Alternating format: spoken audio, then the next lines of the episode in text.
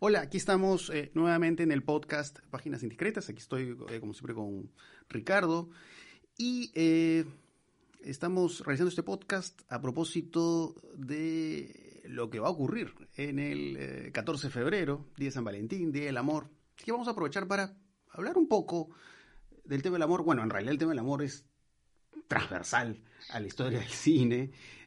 así que, bueno, hablaremos algunas cosas sueltas por ahí en realidad, porque claro, sería como demasiado extenso todas las representaciones del amor porque es, interminable. Además que hay diferentes tipos de amor, ¿no? Así es. Hay el amor desesperado, el amor placentero, el amor conyugal, el amor secreto, el amor, uff, tantísimo. Ahora, yo, yo debo confesar que eh, en cuanto al tema del amor en el cine, yo siempre he tenido una predilección por eh, películas que retratan esto que los eh, surrealistas denominaban como el amor fu, el amor mm, eh, loco. Ya solamente hablar del amor loco, eso ya implica distintas representaciones. me encanta, bueno, de alguna manera el amor loco, ya está hablando de los surrealistas, está en la edad de oro de Buñuel, ¿no? que es este deseo irrefrenable, pero que siempre aparecen estas figuras eh, burguesas, eclesiásticas que interrumpen, ¿no? Que eso es algo muy recurrente en el cine de Buñuel, ¿no? La represión, ¿no? El deseo enfrentado con la realidad. la realidad siempre el, deseo un muro, un muro, ¿no? Así es, ¿no? Eso es algo muy, muy presente porque, claro, lo vamos a ver, pues, en, en películas posteriores de Buñuel, ¿no? Ese oscuro objeto del deseo. De alguna manera, incluso ya en el perro andaluz está, ¿no? el, tipo que desea a la mujer quiere poseerla y no puede en Abismos de Pasión, la, la adaptación que hizo de Cumbres Borrascosas de, de, ¿no? Que, que, además tiene un final extraordinario, ¿no? Sí, sí, es, uno de los grandes finales en el cine de Buñuel, ¿no? E, e, este asunto espectral, necrófilo, sí, sí, ¿no? Del lugar, ¿no? Sí, este asunto del amor loco, el asunto del amor loco siempre tiene estas fronteras, pues, con la, con la necrofilia que es justo lo que podemos ver, por ejemplo, en una película como eh, Vértigo. Como Vértigo. claro, porque, sí, porque, claro, es un amor que quiere trascender la frontera de lo imposible, ¿no? Y qué más imposible que la muerte. Digamos, ya la muerte bloquea y cancela todo, y en consecuencia el amante queda ahí expectante, ¿no? Expectante. Sí, pues porque en Vértigo tenemos este sujeto que en realidad eh, está enamorado de un personaje que no existe. ¿no? Eh, que ya no existe. ¿no? Que ya no existe, ¿no? Porque esta mujer que se ha hecho pasar por la esposa de Gay Claro, toda una historia criminal ahí complicada. Claro, ¿no? Pero el hecho concreto es que él está fascinado por la muerta, por la imagen de la mujer que conoció, que ya murió, y que quiere recrearla en una vida, en una viva, ¿no? Claro. Entonces, eh, y, y es interesante cómo en Vértigo finalmente estamos a este, ante este personaje invadido por la, por la obsesión, ¿no? Cuando se encuentra eh, con esta mujer que quiere que se vea como Madeleine, como esta muerta, ¿no? Y eh, la fuerza a vestirse de cierta manera, pintarse el pelo, también pintarse, las, uñas, estos, estos eh, planos de detalle, ¿no? que, que van mostrando esta construcción, porque es prácticamente Scotty, el, el, protagonista de Vértigo, pues construye ¿no? Esta réplica. Construye una fantasía. De la mujer, de la mujer muerta. Claro, es su fantasía, es su fantasía necrófila, ¿no? No, y además hay un detalle interesante en la película, ¿no? Porque en el momento en que la mujer, la mujer aparece vestida, pintada y maquillada como la muerta, él la mira y algo le afecta, ¿no? Y se da cuenta que hay un detalle.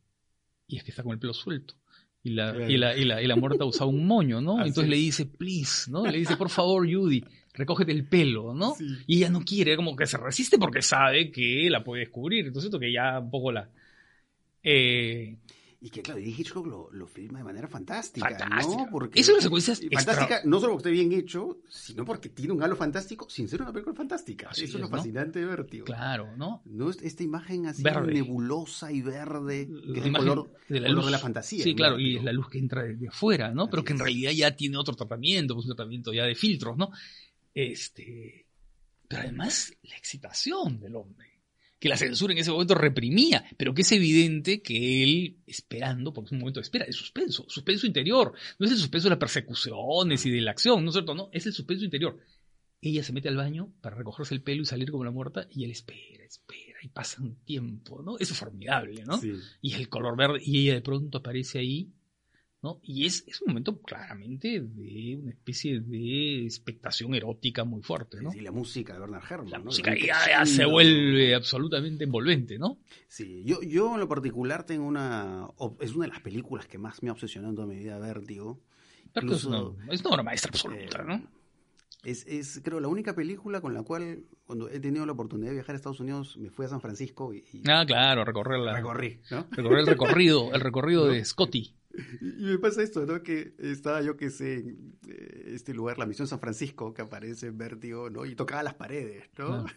me sentía como estos creyentes, ¿no? Que tocan este lugar sagrado, ¿no? Entonces, es una de las pocas películas que me ha generado algo tan fuerte. Y los recorridos por la ciudad, ¿no? La persecución. ¿Te acuerdas cuando entra ese callejón y de pronto abre una puerta y es esa tienda que vende flores y ve el perfil? O cuando la encuentra en el cementerio, ¿no? El que color, es el color verde de la obsesión y a la vez, claro, las flores eh, y la música, ¿no? Que crea casi como un efecto hipnótico, ¿no? Estás ahí eh, eh, contemplando con, con, Scotty, ¿no? que ve con fascinación a esta mujer, ¿no? Que tiene este misterio, ¿no? Que aparentemente está poseída por una mujer muerta, ¿no? Cuando Carlota Valdés. Cuando le indica, ¿no? En el árbol, en el tronco, el árbol dice, yo vivo aquí y hasta aquí, ¿no? ¿No? o sea, mi vida, ¿no? Ya fue, ¿no? Ya, ya estuve, pero sin embargo ella está ahí, ¿no? Y es casi pues laberíntico, ¿no? Y es un personaje. ¿Cuánta influencia de esa película en Lynch, ¿no? En ah, David Lynch, ¿no? Claro. En, Mulholland Drive, con las dos mujeres, el desdoblamiento, la pasión, la fantasía. En, los Highway, Carretera Perdida, También, claro. esta misma actriz que es em, Patricia Arquette.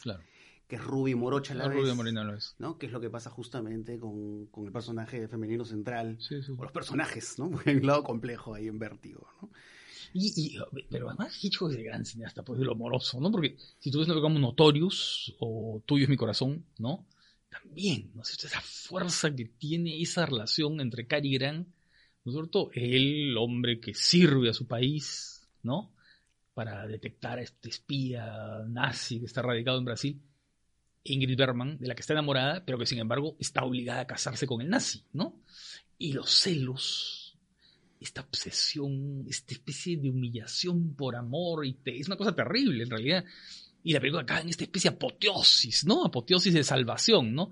Con este personaje que entra al castillo del dragón para rescatar a esta mujer que ha sido prisionera y que está siendo envenenada, ¿no? Es una película absolutamente excepcional, este, Tuyo es mi corazón, ¿no? Es, ahora que hablas de Hitchcock, hay pues este, este gran cineasta, eh, fan de Hitchcock, que es eh, François Truffaut. Eh, y bueno, también el tema amoroso en François Truffaut es, es muy diverso, es muy, muy complicado. Pero hay una película de Truffaut que a mí me encanta, que es La mujer de al lado. Sí, claro. Es, una película extraordinaria, y es este amor eh, salvaje, intenso, prohibido entre el personaje Fanny Ardant mm. y Gerard Depardieu, ¿no? Que son estos fueron una pareja, uno es un ciclotímico, la otra es una mujer depresiva, están casados y da la casualidad que uno de ellos se muda y el otro día está viendo al frente. Y todos los problemas que se generan ahí, porque claro, no es esta nostalgia por este amor enfermizo. Enfermizo, sí.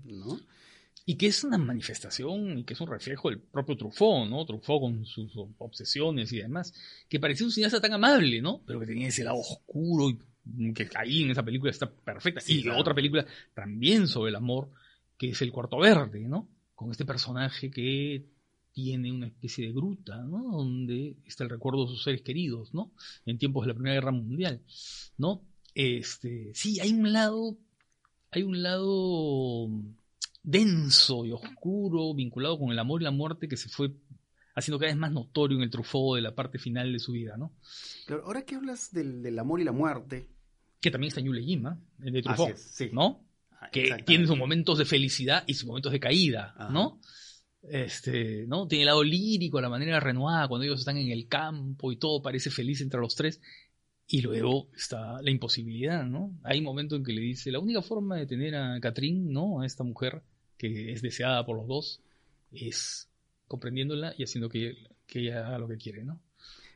Eh, hablando del amor y la muerte, ¿qué pasa si saltamos a una eh, cinematografía como la japonesa? ¿no? Mm. Si, hablamos de un título como El Imperio de los Sentidos. Sí, claro. Eh, ¿no? Estos amantes que se ahorcan ¿no? desde el cuerpo. Que tratan de buscar el absoluto, ¿no? De, de extremos, ¿no? Una Que se experiencia llega al última extremo de la mutilación incluso.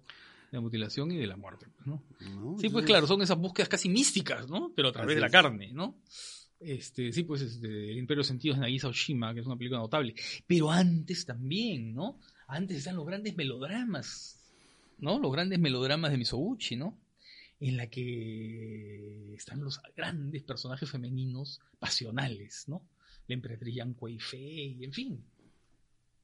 La fascinación que tiene el personaje de Uetsu Monogatari por esta mujer en la que cree encontrar lo más divino, ¿no? Y que de pronto se revela como fantasma. O sea, ese, el erotismo como una experiencia ilusoria, ¿no? Que de pronto se desvanece, ¿no? Claro. Y eh, ha- hablando, si- siguiendo hablando del cine japonés, eh, hay un título que siempre me ha gustado mucho, pero no es un título tan conocido, que es este, esta película de Yasuzo Masumura, que es La Bestia Ciega. Entonces también está esta visión extrema del amor, que es este escultor ciego que secuestra a una modelo y termina dándose esto que se conoce como el eh, síndrome de Estocolmo. ¿no? Pero, termina enamorándose de él y entran estos ya, despedazamientos entre ellos y estas réplicas alucinantes, ¿no? estos eh, senos, piernas y distintos, eh, distintas zonas corporales que él tiene ahí, ¿no? y que van reflejando es- este amor que es absolutamente destructivo. ¿no? Entonces, en cine japonés No, el cine japonés, estos claro, extremos, ¿no? esta, esta visión tan, Sí, sí, sí. tan extrema del amor. Y una película maravillosa sobre el amor es Gertrude, la película final Ah. de Dreyer, ¿no? Que es absolutamente única. ¿no? No hay nada que se parezca a eso, ¿no? Esa capacidad que tiene Dreyer para ir teatralizando, digamos, algunos sentimientos que son bien, digamos, inefables, ¿no? Muy difíciles de expresar, ¿no? Y que en esa película están perfectamente expresados. O en Orbet, la película anterior, una película anterior de Dreyer, ¿no? En la cual hay hasta una resurrección, Así es. ¿no? Una resurrección de la persona amada, ¿no? Y en Ordet es, es interesante porque yo creo que Ordet es de esas películas que tú de pronto, sin ser creyente, ves la película y Sí, crees, claro, ¿no? crees. El, el asunto de Entras la en una- claro. y, y cómo te lo presenta de esta forma tan poderosa y tan conmovedora. Y además estamos hablando de Dreyer, pues que es un es un realizador que ha sido tan influyente para directores eh, tipo Carlos Regadas y pero así mucho, podríamos claro. hablar pues No, de, muchísimo. una. De una influencia eh, central ¿no? del, del cine de, de Dreyer. ¿no? Pero estamos hablando de películas así un poco, este, ¿no? Exóticas, digamos. La comedia romántica. La comedia romántica está asociada con, este, digamos, con estos, con esta especie de estrategias, que son las estrategias de la seducción, ¿no es cierto? Eso que, que- que- que se resume como el chica conoce chico, Así es. chica pierde al chico y chica recupera al chico. Y podría ser al revés también, ¿no es cierto? Sí. Eh, y estoy pensando en al- algunas películas, por ejemplo, desde un clásico como Sucedió una noche. ¿no? Eh, hasta películas, digamos, muy conocidas como Harry Sally o, ¿no? Eh, La boda de mi mejor amigo, ¿no? Claro, porque mucho en las comedias románticas hay esta frontera, ¿no? Entre ser y no ser amigo, o Sí. ser y no ser pareja, ¿no? Claro. Que ocurre justamente cuando Harry conoció a Sally, ¿no? Claro. Este, el personaje Meg Ryan y de Billy Crystal, ¿no? Eh, que son amigos, eh, comentan sus aventuras con otras personas y de pronto hay un vínculo especial que eh, se establece entre ambos, ¿no? Y, y creo que es, es algo bastante recurrente, no en todas, pero sí en muchas, en muchas eh, comedias románticas, o yo qué sé, o ligeramente embarazada, que es de Utah Patou, si no me equivoco, ¿no? Que, eh, bueno, no es la amistad, pero es como la aventura, ¿no? Que bueno, tienes una aventura, lo que le llaman los gringos el one night stand, y de pronto la chica queda embarazada y empiezan a darse pues una serie de situaciones absolutamente jocosas, ¿no? Sí, sí. No, Seth Rogen es muy chistoso, ¿no? Es un actor muy divertido. O esas comedias eh, que, a las que se le llaman las comedias del rematrimonio o de la reconquista, ¿no? Eh, Stanley Cadell, que es un autor, un filósofo que, tiene un libro sobre esto, ¿no? Eh, en las cuales este, hay una separación, ¿no? Y toda la película, y ahí está todo, un poco los recursos cómicos, los recursos humorísticos, es cómo la reconquisto, ¿no? ¿Cómo llego? Y cómo para llegar a, e, a ella o a él, ¿no es cierto? Tengo que dejar en ridículo al pretendiente o a la pretendiente que tiene en ese momento, ¿no? Entonces, eso es interesante, eso se ve muy claramente, por ejemplo, en la boda de mi mejor amigo, ¿no? Claro. Ahora, si, si retrocedemos más en la tradición eh, hollywoodense, claro, tenemos este, este subgénero que sería el screwball comedy, ¿no? Este enfrentamiento entre hombres y mujeres. Claro, la lucha de los sexos que le llamaban antes. La lucha de los sexos, como decían, y estos diálogos acelerados, chispeantes, ¿no? Pero casi siempre terminan pues en esta visión finalmente triunfante del amor. Sí, sí, claro. Y ahí el gran maestro de este tipo de comedias es Howard Hawks, Howard Hawks. Claro, que va oponiendo a... Bring, a Baby. Bring a Baby, claro en la que va oponiendo además a la mujer emprendedora, empeñosa, fuerte, ¿no es cierto? Que es una especie así de, vendaval, y al hombre apocado, ¿no? Al hombre apocado, tímido, ¿no? Que por supuesto es, arrollado por, por, la mujer, ¿no? Sí, pues es que lo que pasa es que hablar del amor es hablar de mil cosas, ¿no? Estaba pensando, por ejemplo, no sé por qué se me ha venido a la cabeza este, Luz Silenciosa, ¿no? Tal vez por la referencia a Ordet, porque eso, pero claro. Sí, así es. Pero Luz Silenciosa, por ejemplo, es bien interesante, ¿no? ¿Por qué? Porque es el amor en esta comunidad, ¿no? Llena de prohibiciones, ¿no?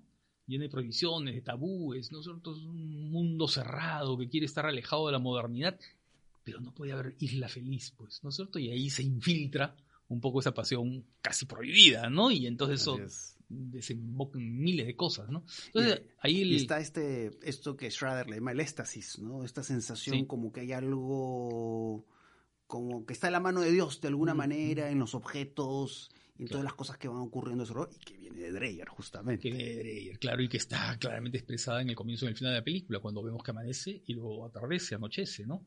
¿No? Es como una especie de eh, marcha inevitable de la naturaleza ¿no es cierto? Pero también del amor que es inevitable que aparezca y que luego desaparezca, ¿no?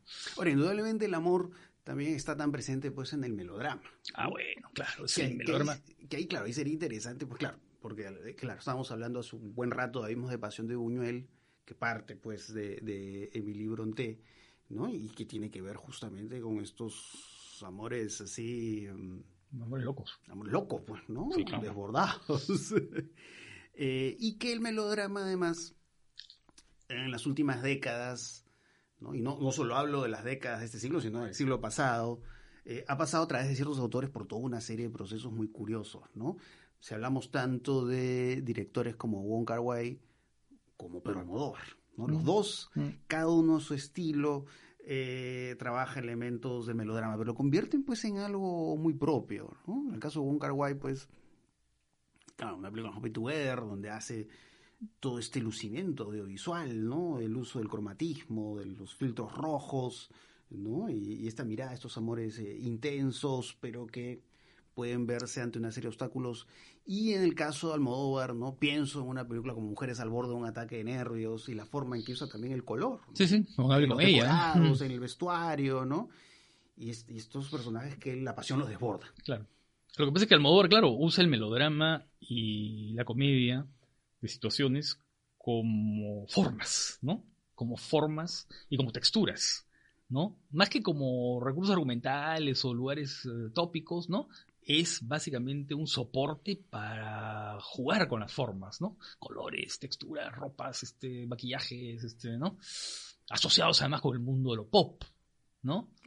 Eh, con el mundo de las, de, las fotonovelas, de la publicidad, ¿no? Todo este mundo un poco satinado, ¿no? Claro, y además, eh, Almodóvar, cómo eh, se aproxima a estos eh, personajes que desarrollan un amor en situaciones que pueden ser absolutamente condenables, ¿no? hable con ella, hable con ella, claro, Este personaje que aprovecha pues su rol como enfermero eh, y, abusa de la chica, y abusa de la chica viola, claro, eh, y eh, pues lo retrata como que está contando un melodrama más, ¿no? No hay esta visión sensacionalista Sí, no. Y esta visión ni siquiera que esté juzgando al personaje. No. Simplemente lo lleva a las los coordenadas del melodrama y lo presenta ahí, ¿no? Sí. Aunque no sé si en estos tiempos haría Yo- otra película de ese no- tipo, no- Almodóvar. Sí, no sé, no lo sé, no lo sé. No lo sé. Además, ¿qué pasaría si esta película fuera reestrenada? ¿no? ¿Qué, qué- qué Claro, polémicas causaría? ¿Qué polémicas ¿no? causaría? Y en esa época causó algunas, ¿ah?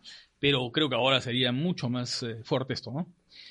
Y en el caso de Wong Kar Wai, fíjate interesante porque son imposibilidades, ¿no? Así es. Son melodramas sobre la imposibilidad, ¿no? Melodramas siempre, eh, ¿no? Eh, tanto en Happy Together como con Ansia de Amar, ¿no? Así es, ¿no? Y cómo juega con el espacio, ¿no? Que Con se ven estos como columnas o, o superficies que muestran pues esta división, entre los amantes. Sí, ¿no? claro. Estos amantes en, en, con Ansia de Amar, ¿te acuerdas? Que se cruzan, ¿no? O que están separados por una pared. miradas, ¿no? ralentí, Sí, ¿no? sí. O que tienen que hablar bajito, porque están en la pensión es. esta, ¿no es cierto? Y no se deben enterar de que están juntos, ¿no? Así es. Y, y la banda sonora además es formidable porque contrasta ese susurro de ellos con La contención. las voces, la contención el del juego, deseo, ¿no? la contención del amor, Sí. ¿no? Eso es eh, interesantísimo en, en Wong Kar Wai. Hay grandes cineastas del amor, pues, ¿no? Hay grandes cineastas que han trabajado el amor. Eh, el melodrama, además, es interesante porque el melodrama siempre es el amor y su caída, ¿no? O su decepción, ¿no? Y está muy, además, permeado, muy impregnado de la cultura del lugar, de los lugares de producción, digamos, de, los melodramas, ¿no? Pues no es lo mismo un melodrama hollywoodense con Iván Crawford tratando de vengarse del amante que la engañó, ¿no es cierto? Y, la- y se va a vengar a partir de su poder y el dinero que ha conseguido, ¿no es cierto? Porque ella es una emprendedora, hay una em- empresaria y en el momento que está en la cumbre de su éxito agarra, se acuerda de ese hombre maldito que la, ¿no es cierto? Que la engañó en su juventud y ahí ¡bum! va con todo, ¿no? Esa especie de melodrama protestante, no sé, ¿no? El melodrama y es muy distinto al, al melodrama católico, ¿no? Al melodrama mexicano, por ejemplo, ¿no? En la que la mujer existe para sufrir, ¿no? Las abandonadas del Indio Fernández, ¿no? Con, esta, con este personaje que eh, confía en los hombres y todos los hombres le engañan y ella lo único que le queda es prostituirse y caer y caer cada vez más. ¿Y caer para qué? Para alimentar a un otro, a otro hombre, digamos. Ella consagra su vida de sufrimiento a otro hombre que es su hijo. ¿No? Hay esta película mexicana que es fantástica, donde mencionas a Indio Fernández, que es Enamorada, Sí, claro. ¿no? Y eh, es muy interesante cómo se da todo este juego, porque claro, justo conversaba con un amigo que es mexicano sobre la película Enamorada eh, y hablamos sobre el, el- personaje de María Félix, ¿no? María Félix y Pedro Armendáriz. Y Pedro Mendaris, que dice enamorada, pero en realidad esa película se debería llamar enamorado, ¿no? Porque es este tipo que la persigue y el personaje de María Félix que lo trata con un desdén, con un desprecio, lo humilla, ¿no? Era parte de la mitología que- de María Félix. Claro, es este tipo de personaje masculino que lo maltratan y sigue ahí, sigue ahí, persiste, persiste, Mm, persiste, hasta que, bueno, ya. Pero la película acaba, En su ¿no? sometimiento. ¿Te acuerdas el final de la película? Con ella, convertida en una especie de soldadera, ¿no? Siguiendo, caminando detrás del caballo de él que va Así hacia el combate, ¿no? Entonces, claro, ahí hay como una especie de sumisión final, ¿no? De Ajá. esta mujer rebelde que ha sido domada, digamos, Claro. ¿no? Una fierecida domada, digamos. Claro. Entonces ahí, ahí eso es lo que, digamos, redondea esa especie de machismo que en el fondo... Pero ¿a qué costo? Ah, sí, claro, ¿A un costo muy alto, ¿no? Sí, muy alto. un costo muy alto. Hay un momento formidable en esa película, prim- primeros planos de María Félix, cuando va a estar recibiendo un- una serenata, ¿no? Sí. Y ella desdeñosa. Porque es el mito de María Félix, es el mito de la doña, ¿no? Así la es. doña displicente, ¿no? Claro, ahora el asunto del amor, ya para terminar, eh, en el cine peruano. Sería interesante hablar de eso, porque el cine peruano me parece que eh, la expresión del amor, al menos en su sentido más eh, sexual, erótico, está ahí como reprimido, ¿no? Salvo que estemos hablando de estas películas que están más cerca de la dinámica del cine de explotación, ¿no? Hablo de una película como Yango, la primera, ¿no? Que Mm. es muy famosa además por estas escenas Claro, de pero sexo es que se erotismo, ¿no? una y otra Es vez. más una especie de, sí, sí, de- de explotación, digamos, Claro, de, de cuerpos y, y de sexo violencia. y se repite, Claro. ¿no? Y está pensando, por ejemplo, en una película como Contracorriente, ¿no? Que además Claro. habla de un tipo eh, Claro. de, amor especial, particular, Claro. ¿no es cierto? Es un amor fanta- fantasmal. fantasmal, Fantasmal. fantasmal, ¿no es cierto? En un pueblito y un amor homosexual, ¿no? Eh, Claro, y ahí hay un tratamiento particular de, ¿no? de, de, de este tipo de, de, de este tema, ¿no? De este asunto del amor, ¿no? Claro. Porque a veces también está, eh, a veces eh, la representación de lo sexual en ciertas películas peruanas eh, lo he visto relacionado un poco también a las limitaciones eh, económicas, sociales de los personajes, ¿no? Pienso Sí, en sí. una película como Ciudad M, esta escena en que Santiago Maguil va a tener un momento de sexo con el personaje de Nelia Neira y no puede. algo ocurre, algo sucede que interrumpe eh, esta posibilidad de, de expresión de lo sexual. Claro, y y claro, eh, es que es un cine puritano, ¿no? Sí, cine peruano siempre sí, ha sido puritano, sí, ¿no? sí. Y, y tiene una fama inmerecida de, de hacer un cine calatas, como no es verdad, ¿no? O sea, sí hay calatas, pero no es que sea la tendencia o es que sea lo, lo La- más relevante. lo que pasa es que las calatas que hay son las calatas públicas, aquellas que salieron las primeras planas de los diarios, ¿cierto? Claro, Claro, las películas de Leonidas Segar. Eh, sí, por ejemplo, Mi claro, pero porcentualmente ese número Sí, es Y claro, y es verdad que también la presencia del cuerpo, la calatería, fue una estrategia en los años 70 para atraer al público que no estaba acostumbrado a ver películas peruanas y que la única experiencia que tenía con la representación era la televisión, las telenovelas, y las telenovelas eran pues totalmente pacatas, ¿no? Entonces, claro, el siempre no le daba lo que no daba la telenovela y en consecuencia ahí se usó las lisuras y la calatería como recursos para construir Así un público, ¿no? Pero eso es eh, ya otro asunto, ¿no? ¿Sabes qué me acordó de una película que es una gran película? Dos películas que quiero mencionar, Ya, ¿no? Que son Esplendor en la hierba. ya, de- fantástica, ¿no? de Kazán. Claro. Que es esta especie de amor adolescente, el amor en la formación y la sexualidad, porque es una película cargada del deseo sexual. Muy líquida, ¿no? ¿no? Es, Absolutamente es líquida, es una película todo, líquida. todo ¿no? es este, caídas de agua, Sí. humedades y demás, ¿no? Claro, eso es una metáfora de, ya sabemos qué, ¿no es cierto? Es. De, de- la pasión juvenil. Eh, y la otra es La vida de Adele, ¿no? Que es una película más reciente, de que Chish, esta película francesa, eh, sobre esta relación entre las dos chicas, ¿no? Esta relación sexo, pasional. eh, muy durativas. Ya, ¿no? pero aparte de la, de la secuencia de sexo, ¿no? Que claro, ahí se ha discutido mucho porque es la mirada del hombre, y sí, pues es la mirada del hombre, Así ¿no? es. Hay una secuencia que me parece formidable, que es un momento en que ellos se reencuentran en un restaurante, ¿no? Sí, La parte de ser final, claro, ¿no es cierto? claro. ¿No? Y hay este diálogo, ¿no? Amoroso. Sí, y esta secuencia en la, que una sí. de ellas agarra y casi le muerde la mano a la otra, ¿no? Sí. Ese momento es un momento de pasión absolutamente extraordinario, ¿no? Eh, creo lo mejor de la película, mucho mejor que las escenas de sexo. Sí. Ahora, ahora sí, para realmente terminar, les habíamos prometido a, a- a quienes nos escuchan que íbamos de pronto a comentar, así sea muy brevemente, quizás alguna película más, vamos a decir, caleta, oculta, rara que hayamos visto recientemente. Eh, yo les voy a recomendar una película que vi no hace mucho, o mejor dicho, que le he vuelto a ver, eh, que es una película de terror italiana que se llama La Iglesia la Chiesa, se, dice en italiano de Michele Soavi. ¿no? Porque cuando se habla del terror italiano casi siempre se habla de Argento, porque se habla de Fulci o el gran Mario Bava. Pero eh, si pueden ver La Iglesia, es una película fantástica, la manera en que se mueve la cámara, en que te crea eh, climas eh, surreales, en que emerge lo monstruoso. Tiene imágenes muy crudas y a la vez esta gran estilización que es algo muy característico de muchos realizadores del terror en, en Italia. Es una película que he vuelto a ver hace poco y, y bueno, si son no solo fans del terror, sino del cine en general, les sugiero que vean esa película. ¿Tú sugerirías alguna película que hayas visto A recientemente? ver, ¿qué cosa he visto? No he visto nada así especialmente raro ni distinto. Bueno, eh, pero mm, no sé si recomendarlo, ¿no? Eh, ¿Qué cosa vi? Una película muy extraña, ¿no? Esa película de Mariel Heller, que es un. ¿Cómo se llama? Un, buen día en la vecindad. Una película con Tom Hanks. Que es una película muy extraña, en verdad. ¿No? No es una buena película, creo.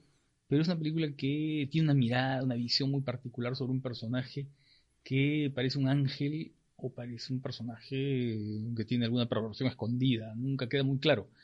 Pero parece una película de autoayuda, pero no lo es. Parece una película ingenua, pero hay algo ahí que la distancia, ¿no? La mirada, la forma en que pone la cámara, que mira el conjunto. Es una película curiosa y rara, ¿ah? Este, un buen día en la vecindad. Eh, eso es lo último que he visto, ¿no? Ahora he visto otras cosas así antiguas y viejas, westerns, pero eh, en honor a Kirk Douglas, ¿no? Eh, un hombre sin estrella o hombre sin rumbo, ¿no? Es un western de Kim Vidor extraordinario, ¿no? Siempre es bueno revisar las películas de Kirk Douglas como de cualquier otro actor americano en los años 40 y 50. Así es. Bueno, creo que ya hemos hablado de muchas cosas interesantes sobre el amor o no sobre el amor. Así que bueno, ya nos eh, estaremos escuchando en otra oportunidad. Chao.